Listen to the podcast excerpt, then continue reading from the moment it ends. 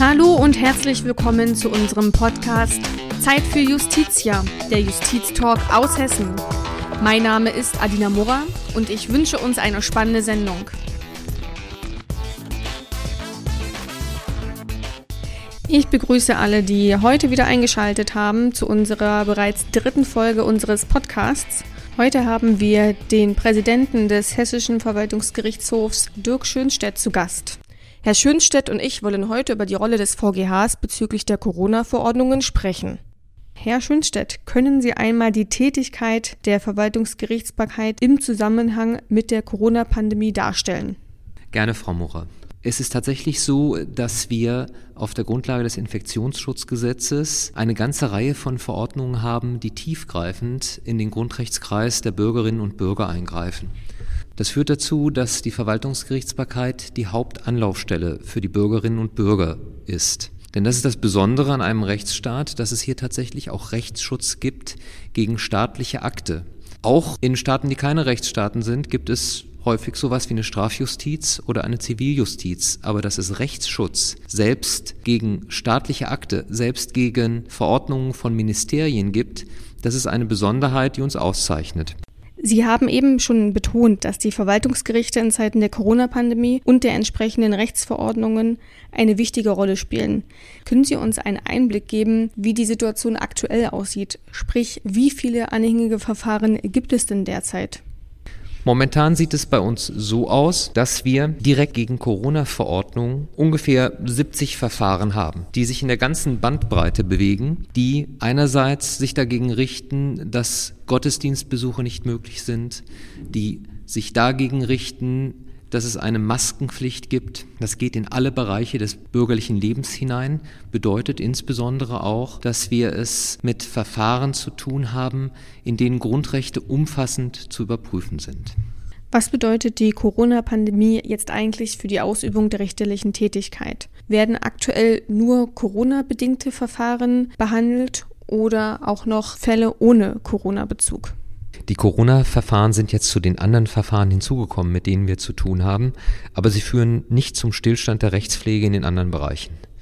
Das heißt, all die Verfahren, die hier beim Hessischen Verwaltungsgerichtshof wie auch bei den Verwaltungsgerichten erster Instanz anhängig sind, werden natürlich weiter in gleicher Art und Weise behandelt. Da geht es insbesondere um technische Großvorhaben und Plan, um äh, Planfeststellungen, um Normenkontrollen oder auch beamtenrechtliche Streitigkeiten. Das hat nach wie vor hier seinen Platz. Und ja, dadurch, dass wir jetzt in Zeiten der Pandemie den Sitzungsbetrieb zunächst zurückgefahren haben, ist da, was die Abarbeitung der Verfahren anbelangt, ist da kein Stillstand eingetreten, aber sind nicht in dem Umfang abgearbeitet worden, wie es bei normalem Sitzungsbetrieb passiert wäre. Aber auch da die gute Nachricht, wir fahren den Sitzungsbetrieb hoch. Das heißt, nach und nach wird auch hier wieder Normalität eintreten und es werden dann natürlich auch die Verfahren so abgearbeitet wie zuvor. Sie haben eben erwähnt, dass Sie den Sitzungsbetrieb wieder nach und nach hochfahren. Wie hat sich ansonsten die Corona-Krise auf Ihre Arbeit ausgewirkt? Für uns gelten die gleichen Regelungen wie für die Bürger und Bürgerinnen auch. Das heißt, Abstand halten, das heißt, na klar, wenn wir einkaufen, Maskenpflicht. Und bei, insbesondere haben sich die Arbeitsabläufe geändert. Wir versuchen also auch hier das Infektionsrisiko so gering wie möglich zu halten. Wir haben jetzt den Sitzungsbetrieb wieder hochgefahren. Ab dem 11. Mai finden jetzt verstärkt wieder Verhandlungen statt, aber unter großen Sicherheitsvorkehrungen. 1,50 Meter Abstand, darüber hinaus äh, Plexiglasscheiben, um das Infektionsrisiko für alle Beteiligten, also die Richterinnen und Richter, die Anwältinnen und Anwälte und natürlich auch die Beteiligten des Prozesses so gering wie möglich zu halten.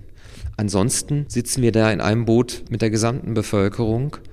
Auch wir haben diese Einschränkungen hinzunehmen.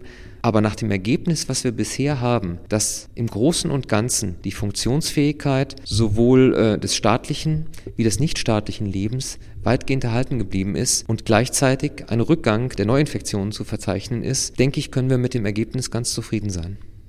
Der VGH hat erst vor kurzem die Maskenpflicht in der Corona-Krise bestätigt und damit einen Eilantrag eines Bürgers abgewiesen. Können Sie den Zuhörern und mir einmal diesen Sachverhalt erklären? Aber gerne. Es ist vom Grundsatz her so, dass der Staat in einer Rechtfertigungspflicht ist, wenn er Grundrechte des Bürgers eingreift. Was ich bislang noch nicht erwähnt habe, ist natürlich auch die Berufsfreiheit, die eine Rolle spielt. dann geht die Prüfung eigentlich so, der Bürger hat seine Freiheiten und der Staat muss es rechtfertigen, dass er diese Freiheiten Einschränkungen unterwirft. Und der Rechtfertigungsgrund für die Beschränkung ist hier, dass wir es mit einer Pandemie zu tun haben, dass wir es mit einer Gefahr für Leib, Leben, Gesundheit zu tun haben. Und darum sind Maßnahmen gerechtfertigt, solange sie verhältnismäßig sind, um das vielleicht mal holzschnittartig darzustellen. Damit befindet sich die Exekutive, also die Verwaltung, in einer schwierigen Situation.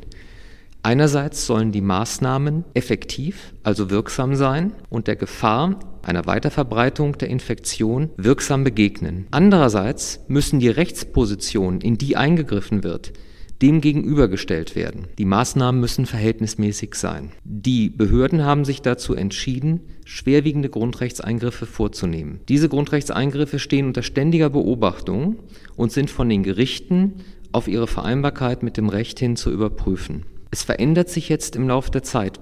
Bislang haben die Gerichte ganz weitgehend entsprechende Maßnahmen für verhältnismäßig erachtet. Ich möchte da auch gleich darauf hinweisen, dass alle dieser Maßnahmen, was mitunter in der Diskussion nicht richtig beachtet wird, ja nur temporären, vorübergehenden Charakter haben. Es geht also mitnichten darum, dass Grundrechte dauerhaft abgeschafft werden, sondern es geht nur darum, für einen vorübergehenden, gefährlichen Zeitraum Maßnahmen zugunsten anderer Grundrechte, hier Leben, Leib, körperliche Unversehrtheit zu ergreifen. Sobald diese Maßnahmen nicht mehr oder nicht mehr in diesem Umfang möglich sind, werden die Grundrechte wieder voll zum Tragen kommen. Für viel Aufregung sorgte eine andere Entscheidung des VGHs. Und zwar hat sich diese bezogen auf eine Corona-Verordnung des Landes Hessens bezüglich der Schulpflicht. Viertklässler sollten, wie auch andere Abschlussklassen, ab dem 27. April wieder in die Schule gehen. Eine Grundschülerin hat einen Antrag gegen diese Verordnung eingereicht und der VGH hat ihr Recht gegeben und damit die Schulpflicht ausgesetzt. Können Sie uns diesen speziellen Kasus bitte noch einmal erklären? Ja, ich will es versuchen. Im Prinzip ging es darum, ob Viertklässler zu einem bestimmten Zeitpunkt wieder in die Schule dürfen oder müssen, je nach Betrachtungsweise. Und hier hat der Senat dahingehend entschieden, dass äh, die Maßnahme, dass man auch die Viertklässler mit einbezieht, dass die mit dem Gleichheitssatz nicht vereinbar war. Der Gleichheitssatz ist ein schwieriges Feld, denn, vereinfacht gesagt, Gleiches soll gleich, Ungleiches ungleich behandelt werden. Der Senat, der die Entscheidung getroffen hat, sah die Zulassung der Viertklässler als nicht mit dem Gleichheitssatz vereinbar an, weil alle anderen, die zugelassen worden waren, bei denen ging es um Übergänge, um Prüfungen etc. pp. Die standen bei den Viertklässlern aber gar nicht im Raum. Und darin wurde von dem beschließenden Senat eine Ungleichbehandlung in der Belastung oder meinethalben auch in der Begünstigung gesehen. Und darum wurde das als mit dem Gleichheitssatz nicht vereinbar gewertet. Ich möchte gerne noch über eine andere Verordnung sprechen, nämlich über die 800 Quadratmeter Regelung, die von den Verwaltungsgerichten unterschiedlich beurteilt wurde. Wie kann es also sein, dass der VGH in Bayern die 800 Quadratmeter Regelung für verfassungswidrig erklärt, im Saarland aber beispielsweise diese bestätigt wurde? Ja, das ist natürlich für Bürgerinnen und Bürger schwer verständlich, warum das Gericht im einen Fall so, in dem anderen Fall so entscheidet.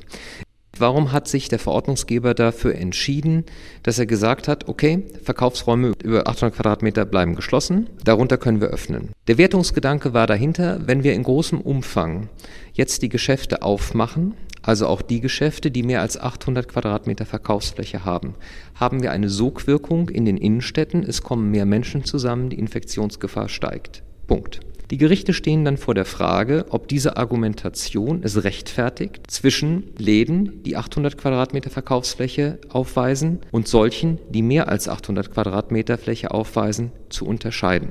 Das ist jetzt eine Wertung der Gerichte. Die Gerichte entscheiden das in richterlicher Unabhängigkeit. Es gibt zwei Standpunkte, die man hier vertreten kann. Mindestens zwei Standpunkte.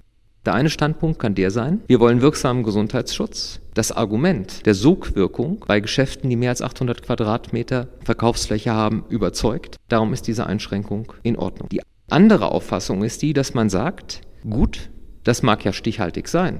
Wir wollen eine Sogwirkung vermeiden. Dazu bedarf es aber nicht unbedingt, und damit sind wir bei der Frage der Verhältnismäßigkeit, eines Verbots der Öffnung sämtlicher Geschäfte, die mehr als 800 Quadratmeter Verkaufsfläche aufweisen. Das kann man ja auch verhältnismäßig so regeln, auch größere Geschäfte, also Geschäfte mit einer größeren Einkaufsfläche, die dürfen öffnen, wenn sie jeweils immer nur 800 Quadratmeter offen halten. Welcher dieser beiden Auffassungen man folgt, hängt natürlich auch davon ab, wie pauschal oder umgekehrt, wie fein differenziert solche verordnungsrechtlichen Regelungen sein müssen. Darüber haben wieder die Gerichte in richterlicher Unabhängigkeit zu entscheiden. Und das erklärt, warum es zu unterschiedlichen Auffassungen kommen kann. Es gibt Gerichte, die sind da strenger und prüfen das bis zu dem letzten Punkt der Verhältnismäßigkeit durch. Andere Gerichte räumen dem Verordnungsgeber, der diese Regelungen trifft, da einen weiteren Spielraum ein. Herr Schönstedt, Sie haben zu Beginn erwähnt, dass etwa aktuell 70 Corona-Verfahren anhängig sind. Auch über Beispiele haben wir bereits gesprochen. Lässt sich denn eine Tendenz erkennen, welche Verordnungen die häufigsten Klagen hervorrufen? Da sind natürlich am stärksten betroffen die Verordnungen mit den strengsten Kontaktverboten. Also insbesondere, wenn es um Gottesdienste, Maskenpflicht, Sport geht. Und äh, dagegen wird in Anführungszeichen mit harten juristischen Bandagen gekämpft und es wird die gesamte Klaviatur abgerufen dass also die Rechtsgrundlagen dafür defizitär seien, dass, darüber hatten wir beide schon gesprochen, dass die getroffenen Maßnahmen unverhältnismäßig sind. Das hat ja auch zum Teil Erfolg gehabt. Wenn Sie etwa an die Quarantänevorschriften denken, die hat ja das Oberverwaltungsgericht Lüneburg für Niedersachsen gekippt, vor dem Hintergrund, dass sie unverhältnismäßig sind. Momentan steht wohl im Mittelpunkt die Öffnung der Schulen. Auch da sind wieder Verfahren anhängig und auch da steht der Verordnungsgeber vor einer schweren Frage, denn es ist ein gewaltiger Druck der Menschen da, dass äh, wir wieder eine Beschulung haben. Und auf der anderen Seite, wenn Kinder, Jugendliche, junge Menschen zusammenkommen, ist auch das Risiko äh, einer Infektion wieder erhöht. Wie begegnet man diesem Konflikt, diesem Zielkonflikt am besten? Der Verordnungsgeber hat sich eben dazu entschieden, ja, die Schulen werden geöffnet und flankierend werden Maßnahmen getroffen, damit das Infektionsrisiko so gering wie möglich gehalten wird. Und da sehen Sie aber auch die Beweglichkeit dieser ganzen Angelegenheit. Der Verordnungsgeber, also die Verwaltung, muss da die Entwicklung ständig im Auge behalten. Wenn das klappt, die Schulöffnung und die Infektionsrate steigt nicht oder geringfügig, dann kann man das Ganze so gestalten. Sollte es aber dazu kommen, dass infolge der Schulöffnung durch Zeitablauf es zu einer zweiten Infektionswelle kommt, müssen neue Regelungen getroffen werden. Das ist also auch ein ganz dynamischer Prozess. Und auch das ist eine Besonderheit an der Zeit, in der wir jetzt leben, mit dieser Corona-Epidemie. Auch die Gerichte müssen und tun dies auch bei ihren Entscheidungen berücksichtigen, dass wir auf unsicherem Grund uns bewegen. Das heißt, die Verwaltung, die an erster Stelle darauf zu reagieren hat, der ist auch zuzubilligen, dass sie so einen gewissen Einschätzungsspielraum hat. Mich würde noch interessieren, wer hinter den Klägern steckt. Also sind das vornehmlich Einzelpersonen oder Personengruppen wie Gewerbetreibende oder gar ganze Konzerne? Ich würde sagen, das ist eigentlich äußerst heterogen. Ein verbindendes Glied dabei ist allerdings, dass natürlich Menschen Eilanträge einreichen oder Anträge einreichen, die besonders betroffen sind. Das sind etwa Gewerbetreibende. Da haben wir eine existenzielle Betroffenheit. Das sind etwa Eltern, die Schwierigkeiten haben, ihre Kinder vernünftig unterzubringen. Aber ansonsten geht das querbeet durch die Gesellschaft, was die Antragsteller anbelangt. Und das ist eigentlich auch richtig so, denn dafür sind die Verwaltungsgerichte gerade da. Das ist eigentlich jetzt, wenn Sie so wollen, auch die Stunde der Verwaltungsgerichte, dass eben im demokratischen Rechtsstaat der Bundesrepublik Deutschland der Staat selbst in Zeiten einer Pandemie gewisse Regeln einhalten muss gemeint sind, dass die Grundrechte auch in Krisenzeiten ihre Geltung beanspruchen und das flankierend ein Grundrechtsschutz durch Gerichte gewährleistet ist. Und um das auch mal zu sagen, es ist eigentlich beruhigend, dass auch in einer solchen Zeit die Justiz funktioniert und gerade auch die Gerichte, die das Ganze überprüfen. Es sind auch verordnungsrechtliche Regelungen der Exekutive von den Gerichten kassiert worden. Also wir haben jetzt zwar eine Gesundheitskrise, eine Pandemie, aber wir haben keine Krise des Rechtsstaats. Und das ist eigentlich ein Befund, den ich zwar erwartet habe, aber umso schöner ist, dass er sich jetzt bestätigt hat. Einzelne Personen, aber auch Personengruppen fühlen sich aufgrund der Corona-Verordnungen, aber auch wegen einzelner Entscheidungen des VGHs ungerecht behandelt. Wie gehen Sie damit juristisch und menschlich um? Das eine ist, kann man Dinge menschlich nachvollziehen oder auch nur rational, dass man die Argumentation nachvollziehen kann. Und davon zu scheiden ist dann die Frage, ist es rechtlich zulässig, das in der entsprechenden Art und Weise unterschieden worden ist. Und das sind immer zwei unterschiedliche Paar Schuhe. Auch wenn ich eine Argumentation eines Betroffenen nachvollziehen kann, weil er sich in Anführungszeichen ungerecht behandelt fühlt, muss man als Richterin oder Richter, muss man das Ganze mit der Elle des Rechts messen. Da haben wir als Richterinnen und Richter ein Problem. Die Mehrheit der Bevölkerung denkt immer, sie weiß ganz genau, was gerecht ist und was ungerecht ist. Eine Rechtsordnung ist aber dadurch charakterisiert, dass in einer Demokratie durch das Parlament und dann gegebenenfalls delegiert, auch durch die Exekutive, dass Regelungen getroffen werden. Die haben häufig kompromisshaften Charakter. Bei Kompromissen setzt sich nie die eine oder die andere Richtung durch. Das ist genau genommen wie in einer Beziehung oder einer Ehe. Da sind auch, sagen wir mal, zwei zusammen und jeder von beiden meint, Recht zu haben. Und wenn man sich auf etwas einigt, kommt daraus häufig ein Kompromiss, es entsteht ein Kompromiss, in dem beide Seiten nachgeben und vielleicht finden beide Seiten das nicht vollständig gerecht. Aber wir haben dann die Regelung und daran ist das weitere Verhalten zu messen. Und vielleicht sollte es man mal so sehen, bei Krankheiten fragt man den Arzt. Und bei Rechtsfragen ist es vielleicht ganz hilfreich, auch sich professioneller Hilfe zu bedienen und da gehören eben auch Richterinnen und Richter zu. Lieber Herr Schönstedt, damit sind wir am Ende unseres Podcasts und ich bedanke mich ganz herzlich für die Einblicke in die Rolle der Verwaltungsgerichte während der Corona-Pandemie. Ich glaube, spätestens jetzt ist allen Zuhörerinnen und Zuhörern bewusst, wie wichtig eine funktionierende Justiz auch gerade in Krisenzeiten ist. Damit bedanke ich mich auch bei allen, die wieder mal eingeschaltet haben und freue mich schon auf die nächste Folge, wenn es wieder heißt Zeit für Justitia, der Justiztalk aus Hessen.